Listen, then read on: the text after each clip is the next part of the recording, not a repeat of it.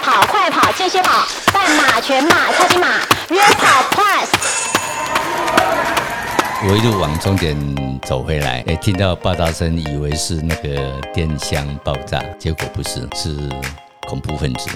真的是血肉横飞很多，甚至有一个跑者浑身是血，好像在发简讯。我就把我的披风给他披在他身上。我说第一名没有什么了不起，我还破大会纪录。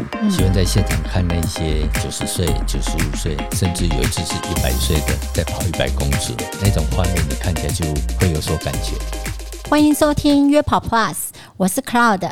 在我旁边的是我的师傅，那同时呢，我觉得一定要用这个来介绍他，他是这个波士顿马拉松爆炸案的现场的跑者。来，我们先欢迎戴廷莲阿垮。大家好，美丽的主持人好。哇！我们刚刚听到那个波士顿马拉松这个爆炸案，大家我想呃很多人都有一点印象。那我们今天请到这个当事人在现场，虽然我们今天谈的主题不是这个，但是我真的也很好奇这个。我相信很多人也很想知道，毕竟波士顿是我们马拉松赛的最高殿堂嘛，哈。那你去过波士顿马拉松几次？跑过几次？六次而已。哇塞，还而已！我现在连第一次都还追求不到，哎，真是令人讨厌。好，那那一次的现场，你可以跟我们分享一下吗？爆炸案记忆深刻是应该是爆炸现场。对，我那一场跑三小时四十分，嗯，那经过四小时之后，二十分之后，嗯，就爆炸了。对。然后我从跑过终点，嗯哼，一直返回返回的时候，嗯，就看到我知道主持人好像在现场，所以他都在帮我讲。我一路往终点走回来，嗯哼，哎，听到爆炸声，以为是那个电箱爆炸，嗯，结果不是，是。恐怖分子，我记得啊，我为什么会可以帮他补充一下？就是因为这个故事我曾经听他分享过。那你还有那时候我记得你还有分享过啊，那个你从你返回那边去终点那边去跟你的爱莲会合的时候，你说迎来的那些人的脸孔是什么样子的？哎，恐怖，呃，很哀伤，嗯哼，悲哀，嗯，就像亲人离开了。那当下我是看这种表情，我还不晓得说已经是有人受伤，对，腿断掉了。嗯哼，啊，到了现场，嗯哼，真的是血肉横飞很多，嗯哼，甚至有一个跑者浑身是血，嗯，但是他一直在拿手机在，好像在发简讯，嗯哼，浑身一直抖，我就把我的披风给他披在他身上。嗯，好有爱心哦！这不是爱心，你是你也会，嗯，台湾人都会这样子。对对对，没错。到现场之后，你有需要帮忙救助吗？你需要有做些什么事？这样子，我就把路路上的呃补给品，把它帮忙推到路边，因为救护车要进来。对，消防车呃，救护人也要进来，所以帮忙把障碍物推开。嗯哼，然后在现场看到一幕很了不起的画面。嗯，所有的终点的那个轮椅车，嗯，都退到两旁去。嗯，然后听一个指挥，嗯，出来，那个指挥是怎么产生出来，我不知道。嗯，就哔一声，有人需要坐轮椅，就有一辆轮椅出来。哦，把伤者推到旁边去。嗯哼，哇，听得我现在鸡皮疙瘩都起来了。所以说，中国强还是美国强？我再补充一个例子。嗯，我一个好朋友去拉拉队，他在终点前大概一百公尺左右吧。嗯，有一个 Apple 的总店卖店。嗯，他在那边当的拉拉队。嗯哼，要帮人家加油了。对，嗯，那爆炸的时候。人群都散开了，嗯，你知道那个拉拉队人是非常多，在门口，嗯哼，那个店长，嗯就出来把他们店门口的那些拉拉队那些观众，把他请进他们店里面去，嗯哼，然后门关起来，嗯，之后你知道他们做什么事情吗？做什么？我那个朋友说，马上把这三四超四十几个人分组，分成四组，嗯哼，第一组一到十十，第二组。二到十，十一到二十，分成四组，嗯，然后告诉这些观众，你们要喝水，这里有；要喝茶，到二楼去泡，嗯，二楼有咖啡，如果等一下还有状况，后面那个门你们从后面那个门离开，嗯，这就是他们的公民教育。所以先保护现场的人呐，避免那个恐怖分子在伤害更多的人，这样子哇，真的很有很有危机处理的能力耶。这个应该是我们人生当中是不太可能遇到的啦。你这应该是很小很小很小的几率。我曾经把这个故事哈，在好像是迎科大还是哪里，嗯哼，跟同学们讲，嗯，如果你是店长，你在那边开了一个五十男。你是店长，嗯，你会怎么处理？他说女生哦，他说我会把门关起来，然后到楼上去看看还有什么事情会发生。哦，对，这不一样哈，这个不一样的公民教育。不过真的就是很重要，就是因为我们现在每年都那么多场的马拉松赛事，真的是也是要有一些。呃，先想好，万一发生什么事的时候，大家怎么样去做危机处理啦？然后，台湾人跟美国人还有一个不同的地方。二零一三年，嗯，有七个台湾跑者去跑，嗯哼，其中有一个年纪比较大的，嗯哼，只有他一个人没有完跑，嗯哼。那因为爆在他前面，对，所以他就被封住在呃区外。这个时候饥寒交迫，嗯，那个时候天气大概就是十一度。嗯哼，跑的时候不会冷，嗯，当你不跑的时候，跑者都知道会很冷，会失温，对，这个时候他就坐在那个人行道上，也没有办法前进，后退已经封手了，对，没办法跑进终点了，没有办法，嗯，都没有办法移动了，嗯，这时候有一对美国夫夫妻，七十几岁，把他邀到邀回他家里去跟他吃饭洗澡，哇，我就跟同学分享说，如果，嗯。你发生这种事情，嗯，你敢把一个陌生人带进家里去洗澡，请他吃饭吗？这个我们要要后遗症怕很多，对，他们不怕陌生人嘛？不是，不是陌生人，是因为跑者，所以他们不怕。跑者都很正直，都很善良。这倒是，这倒是，我们大家都是跑者，绝对要说是。好哦，哦，所以这个故事真的是听起来真的很鸡皮起鸡皮疙瘩啦！我觉得真的是很多这种很震撼的画面。我觉得在我们台湾目前来说，大家当然目前跑起来都很欢乐啦。但真的，我我们自己真的办赛事的人，真的要好好想想，就是未来万一怎么样的时候，啊，现场怎么分工？而且你说马上会有一个人跑出来、跳出来去领导、去工作分配，嗯。这个也是我们最近要办这一场赛事的时候，我们真的要深知。你们要办哪一场赛事？对哦，我们要办二二八这个福人杯的公益路跑哦，接力赛，到时候邀请你一起来。感谢。然 后说起这个呢，这个你还是个这个创始人呢，之一，创始人之一。好哦，那你也可以跟我们分享一下哪一种二二八福人杯的接力赛？接力赛是从二零一五年开始。嗯哼，其实这个不会突然间冒出一个福人杯接力赛。嗯，是因为在二零零九年，国际福人三四六零地区的总监，嗯哼，他办了一场国际福人日月潭环湖马拉松。嗯哼，那一场延伸下来的那一场的话，应该是我们。福伦第一次办马拉松吧，应该是台湾第一次，台湾的第一次，福伦的第一次。那一次的，就是主办单位是？总监办公室，就是林佳龙市长那时候有一个副市长叫做张光尧，是，他也是福伦舍友，是，也是前总监，是。叫 concept 观念，嗯哼，我们都叫他，对，我们都叫他康瑟波特。哦，所以那一次是呃，他主办，你们一起参与这样子，对，全国七个地区合办，是，但是以三四六零来主办。呃，就是因为那一次的经验，所以大家就。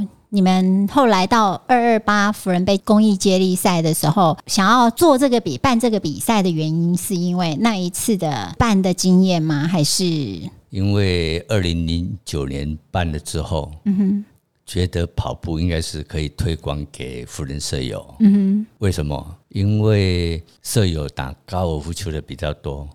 谈到跑步，好像就是逃难，跑跑步完就是糟楼啦，哎，糟楼，哎，但是跑步是最简单的运动方式，很多很快就有效果的。嗯所以后来有了二八是那个台中蓝光社的创社社长，嗯他想要让大家看见蓝光，嗯就是蓝光福人社，是。所以他推了一个叫做嗯。福伦杯接力赛，是。日期是挑在二二八。嗯，那会挑二二八这一天，是因为这一天是国定纪念日，哎，所以就不用去闪哪一天，每年都固定二二八来举办。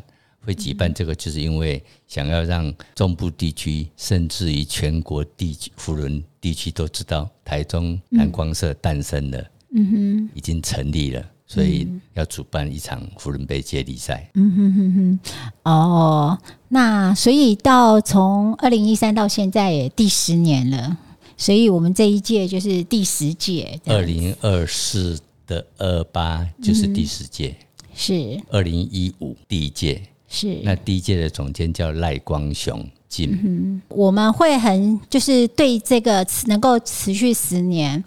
嗯，好像我们大家福人福人界的这个福人人，大家都很有兴趣。这一场啦，因为其实大家就想，尤其那时候第一届的时候就开始累积，你可以连跑六年就累积一个环嘛，对不对？一个环状的奖牌这样子。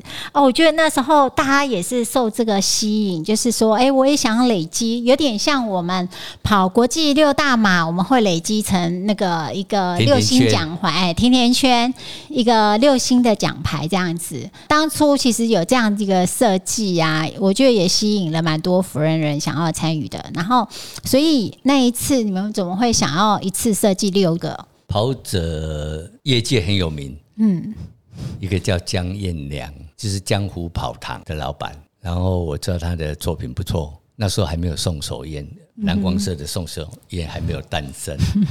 还没有加入富人，所以也不知道找他，所以我就找上次采访的三十几啊，做过八十几场的设计案的。哇，你们有眼光，是懂得请送手宴是人才。所以我们去找那个江彦良，他现在日本，也在帮忙日本的一些马拉松赛事设计奖牌，所以当初就请他设计，因为福伦还是有品味的，所以奖牌也需要有一点品味。那品味就是要有钱，嗯，所以当初设计的这个奖牌要花了二十几万、三十万。那时候其实我记得我们我是第二届才参与嘛，所以呃很多人在累积了六个之后，他就会觉得，哎，他有些人没有累积到，所以这有一点极点的概念，就是啊，我到没集到那个极点，你就这个。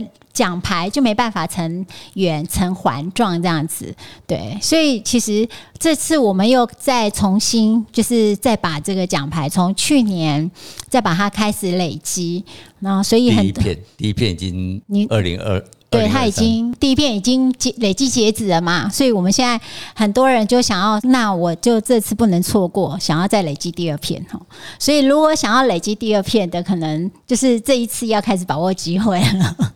二零二四，对对对，不然可能就没有这个机会。不过我觉得重点还不在于那个啦，重点还是说我们想要回馈社会，然后想要帮助。有需要帮助的人，所以这个我们定调成公益，其实就希望这个跑步的活动结合跑步的运动当中，我们也能够回馈社会去做公益嘛。所以我们会有一个捐助，嗯，比保罗哈里斯或者是做其他的相关公益的一个捐助，嗯，这个我觉得是最重要的啦。所以我们其实讲到这个，其实最重要是，其实现在。跑步的风气越来越盛行，其实，在社团当中也是越来越多人一直在呃在参与这个跑步的运动。其实我我也有感受到，这最近几年参与的人数是越来越多。然后以前可能呃常常就是天气一冷啊，可能出现的人会越来越少，或者一下雨就没有人要来。那但是现在发现，哎，这个天气冷，照样出来跑步，哎，越来越多哈。然后再来下雨呢，我们还是不会，因为我们常说跑步的人是防水的，不会因为这个下雨的关系就不出来跑步。所以我觉得这种风气，我觉得也是慢慢越来越好这样子。所以其实，呃，现在社团在参与跑步的这个运动上面，其实。就不只是只有我们刚刚讲的，从办一场马拉松到办接力赛哦，那现在甚至还有一个是马拉松社的出现。嗯，听说这也是你去穿针引线来的是吗？江湖传说 会有台中马拉松福人社的诞生，是因为他们的创社社长叫做罗布森，是罗布森是他公司的名字。嗯哼，他也是我师傅。嗯，跑步的师傅，那就是我的师祖喽。嗯，林赛公，赛公，他是一个爱好跑步的。我在二零零六的二二八。我跑台湾国际马拉松那一场是我第二马，我跟那个副市长、前副市长，还有呃罗布森，他本名叫汪世旭，嗯哼，哎，就是百年企业的董事长，还差八十年就百年了，然后厉害厉害。哈，他一直想要回馈社会，嗯那利用连接福伦的力量，可以把这个服务。把这个行善的力量，嗯，更加扩充。嗯，一个人做有限，集合大家一起来做，可以做得更大、更久。所以他就成立了呃台中马拉松福人社。马拉松福人社也是很特别啦，在我们在福人界当中，其实是很特别的一个主题性社团，辨识度很高。对，没错。而且他们其实他们办嗯，几乎每周都有安排路跑啊，哈，都有。一定的训练，那同时，其实在我觉得对我们的影响也是，就是带起那个跑风啊。同时，他们也做很多的公益呀，就是结把跑步跟公益做一些结合。像我们上次采访到的视障陪跑。那也是他们的服务性公的公益活动之一，就是在我们社团的这个跟运动方面的结合，其实大家风气是越来越好。那同时他们也讲嘛，哈。以跑会友，其实我觉得跑步的人就是人家常说，呃，小孩子不会变坏啊，跑步的小孩子也不会变坏，所以其实我们常说跑步的人是很好相处的。那我们一起跑步的时候啊，我就记得我刚开始为什么我们我叫戴廷良阿垮叫师傅，就是因为我一开始跑步的时候，其实一开始跑是最难的，因为。你会不知道怎么跑，还有你能不能持续的下去，其实是很重要的。那所以我那时候一开始跑的时候呢，就是戴先生常常会陪在旁边，就教我们说，哦，那个上坡的时候脚步要抬高一点，然后再来身体要不可以垮掉，哈，核心要 hold 住，就会很会常耳提面命在旁边提醒，因为。跑久了，跑累了，你就会开始松垮，然后你就会发现说，啊，其实你这样子的跑步就会越扭曲，效能越不好。所以呢，他然后他还会有心理战术。对每一个人都说哦，你真是百年难得一见的练武奇才，所以我们就很多人因为他的这一个鼓励呀，就呃持续的跑下去。然后呃一开始当然以为哦真的是奇才，其实当然我知道那是公关话，对每个人都是都是练武奇才。但我觉得跑步就是这样子，它需要一些心理的喊话。然后需要一些心理建设，然后让你能够坚持，能够强壮，继续跑下去。所以这也是呃还蛮难得的经验啊。所以我们能够持续跑到现在，这个我们师傅阿夸丹也有扮演很重要的一个角色。那他也是很多人的师傅了哈。对他总是呃不吝其烦的啊，跟大家分享怎么跑步这样子。嗯，所以呃，我想今天最主要就是会邀请他来，很重要的就是除了让大家知道我们社团里在疯跑步，但不止福人社这个社团啦，很多社团也慢慢的疯，很流行跑步啦，哈，像是 IMC 或者是像是杰人会，他们也有办接力赛，然后还有建筑协会的也有，建筑协会也有，嗯，还有吗？就是还蛮多的啦，哈。对，那就是师傅，你你在这一个接触这么多社团的这个在推广跑步上，你觉得大家有什么样的不同吗？或者是就是大家风气上有差异吗？推广是在福伦福伦圈啦，哈，对，其他其他的团体我是不熟了，就是大家只是出来跑步，大家认识而已。那我觉得福人人出来跑步是很容易达到呃运动效果，健得到健康。啊，这是在福伦一直鼓励大家跑步最主要的一个动力。所以，也其实我觉得社团在发展这个跑步上，就有一群人一起跑，其实更有动力啦。就是我们之前讲讲过，就是一个人你可以跑很快，但是你一群人可以跑得很远。所以我们常常是希望能够约一群人一起来跑。就每个礼拜六呢，我们福人社会有一群人是在日月山景台七十彰化彰化那边台七七十四甲。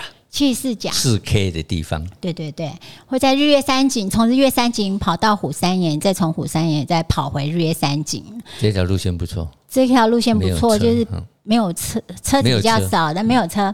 那那个还有树荫，我觉得蛮好，就是有树荫，不然太热也不行。然后还有风景还不错啊，很多人在那边爬山，但是唯一的缺点就是太陡了。有一段很挑战的山路，但这也是很好的训练啦。如果说想要提升跑步的能力哦，那你挑战的赛事是有山路的，在这里多跑几趟就会很厉害。这一条路线是它的前身是七十四甲，就是从台中一直到台一线。嗯哼，那台一线那边路。路边有有一家麦当劳，对，那当初是我跟我师傅，嗯，还有同门师兄，嗯，哎，张光尧，嗯我们三个人常常跑那一条，啊哈哈哈，看要吃 A 餐还是 B 餐还是 C 餐，哦，就挑战不一样的路线长度就同的那一条，来回十八公里，嗯，可以跑十二公里，可以跑呃几公里。嗯哼，我们车子都停在土地公庙，几乎也是每个礼拜六去去那边跑。台中南门社的时候，所以其实这个戴先生哦，他是在这个我们福人社里能够呃有很多跑步相关的都是他带起来的啦。就像呃现在有一个我们福人爱跑这个社群的成立。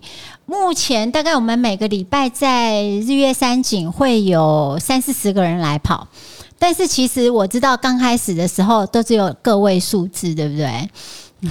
所以你当初怎么会？你们怎么会想要成立这个社群？就像主持人讲的，刚开始也没想那么多，就是几个好朋友一起相约，相约就去跑那边，那就固定时间、固定地点，啊，我们就这样子跑，日子久了吆喝。吆喝一直在吆喝一些新人、新手、新舍友进来，对，他就这样子一直滚，一直滚，对，也经过了哦十几年了，所以总招也换了好几个了。我想这个现在那个社群里面，现在大概有四百多人，接近五百，北中南都有，对对对，高雄、屏东、嘉义、对，台北、新竹、对，桃园都有，对对。所以你也带我开启了很多不一样的视野啦，还有像是那个有没有个长青杯？呃，有，有有有，中华民国长青杯，你去拿到总一，十公里总一，我那个是被你骗的，好不好？怎么受骗？没有，鼓励你去拿总一。没有，我真的是那一次是搞不清楚状况，想说，呃，你叫我去报个五 K，我想说，嗯，平常跑个四十二 K，哦，五 K 不算什么嘛，就去跑一下。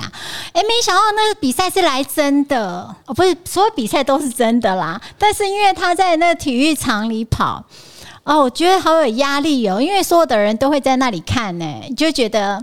一是因为很多人都爱在那里看，所以你会觉得很有压力；二是其实是几岁的老阿伯跑在我前面，我也很有压力。我居然被六七十岁的人碾压过去，嗯，那也是很有压力。对，所以我就觉得那也是另外一种眼界，另外一种视野，就不一样的跑步风情。我就记得你好像还拿到了那个记录，是不是破大会记录的这个是不是故事？是不是要跟我们分享一下？诶，我是参加台北的壮年杯，我去跑一百公尺、四百公尺，嗯，还有五千跟一万。跑四百的时候，在暖身的时候，嗯，我看到旁边有一个教授，后来知道他是教授，在东华大学教书。嗯，他练得很勤，一直在跑，一直在跑，因为赛前他也在热身。而我比较轻松的时候，吊儿郎当在那边看他一直在练冲刺。嗯哼，那就各自下去比赛。他应该是五十几岁那一组，那我是六十五到六十九这一组。嗯哼，回来之后他已经回来了，他很开心。他不知道第三名还是第几名啊？我就跟他讲说：“哎呦，真不巧，我拿到第一名，四百公尺。”我他眼睛就睁大了，因为他没有看到我在练，还躺在地上看他跑步。我说：“第一名没有什么了不起，嗯，我还破大会纪录。”太夸张了，你这个人。他吓了一跳，说：“来来来，赶快要跟我合照。”那又是另外一种练跑哎，就是说，因为他其实长青杯是分的很细啊，他大概五岁左右一组，五岁分龄，五岁一组。对对对，所以我为什么会被你骗？就是骗去跑之后，其实也没有很不好啦。因为为什么我可以女总一？因为那一组只有我一个人，所以我就是女总一。是吧？你谦虚了。就是没什么人呐，所以我们就是选择赛道就是这样。但我那个不是选择啦，我真的搞不清楚状况去乱跑的。但是其实真的我们在找赛道的时候，还是找适合自己的赛道比较好。后来我真的不敢再去挑战了。所以今年的那个二零二四的台北壮年杯，在那边我认识了那个碰到了那个师大体育系的，就是系主任。嗯哼，那这个系主任是一个女生，以前是国手。现在在教授嘛，哈，一面聊也也是那个东华大学教授介绍的。嗯，他说从来没有看过哦，跑两百场以上马拉松的人哦，还回头来跑一百公尺，跑四百公尺，他第一次看到，第一次碰到。嗯，对啊，你一旦跑了马拉松，应该就不会想要跑短跑了啦。不过，那你是抱持什么心情、什么心态去跑这样子？想要参加这些不一样的赛事？四百是因为常常听人家讲说，哎，阿里七八公就招了贵标。嗯，我就想说，对呀，我就利用正式的赛事，嗯，来测自己的一百公尺到底是跑几秒，四百公尺，四百公尺就是一圈嘛，哈，操场一圈到底是跑几秒？所以我参加一百是因为这种嗯心理。去参加的，嗯哼，啊，所以一百公尺跑了十五秒多，嗯哼，那四百公尺跑了七十二秒，嗯，七十二秒破大会纪录，所以明年还会还会想要去再跑一下，嗯，再破七十岁组的呃大会纪录，嗯，然后二零二五年是台湾的那个双北世界杯壮年世界杯。嗯，哎，那个时候邀请大家一起来上中华民国居民有身份证的满三十岁都可以报名参加壮年杯，这是属于世界杯。三十岁，三十岁以上，哦，蛮特别的。对对对，主持人，美丽的主持人一起来。哎，我觉得很受伤哎，因为短跑那个跑参加这种赛事长青杯的时候。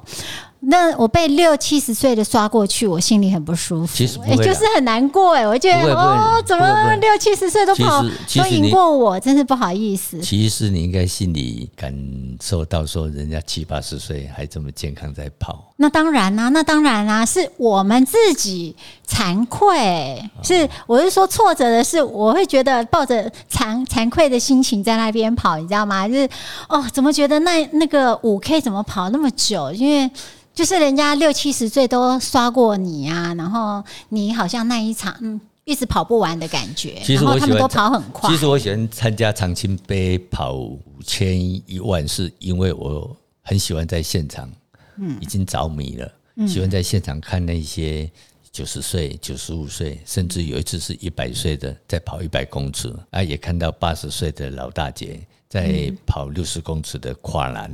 哇哦！所以也看到七八十岁的大哥哥大姐姐在丢铅球、铁饼、标枪，嗯，那种画面你看起来就会有所感觉，嗯啊，所以我最近几年都去参加长青杯，嗯，报名费也很便宜啊，嗯哼，一个项目两百五，哦，四个选项目的，对对，四个项目就一千，嗯哼，对，其实真的在马场上哈。不一定跑马拉松啦。我觉得在这个跑步的一个比赛上面，你都可以看到很多的风情，可以知道很多的故事。嗯，这些哇塞，从六七不用说六七十岁，你刚刚讲到八十岁的啊，就是一百岁的都还在比赛，真的是真的是很特别的一个画面。好啊，希望我我也希望我能够跑到像他们那么年纪大的时候，还可以继续跑下去啦。对，百年难得一见的练武奇才。谢谢你的安慰，但是真的。还是还是得慎选赛适合自己的赛事，不都体验过，我觉得蛮好的啦。它是不同的赛事，它就是不一样的心态的转变呐。我们有不一样的设定啦，不管是跑马拉松或者这一种比较短跑型的，不过就是做好准备，然后定好计划，做好策略，我怎么样去训练去达成它，这个方向是一样的啦。你总是。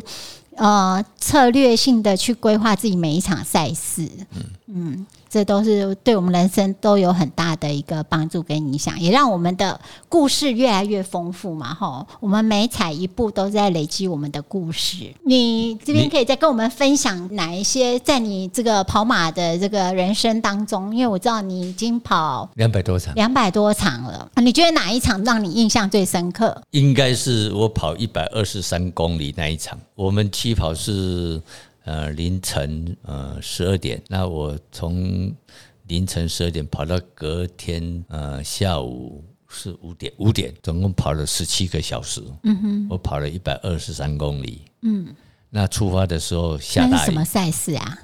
哎，那个时候叫做横村半岛一二三哦，超马。OK，因为我想说没看过有一百二十三公里。哦，那很久了。一百公里跑六次嘛，哈，那一百二十三跑一次，那这场印象特别深刻。嗯，为什么？半夜跑，下大雨，然后从从屏东的这个车城南台湾温泉会馆开始起跑，嗯跑经过牡丹水库，然后清晨就跑到了旭海，嗯然后到了旭海。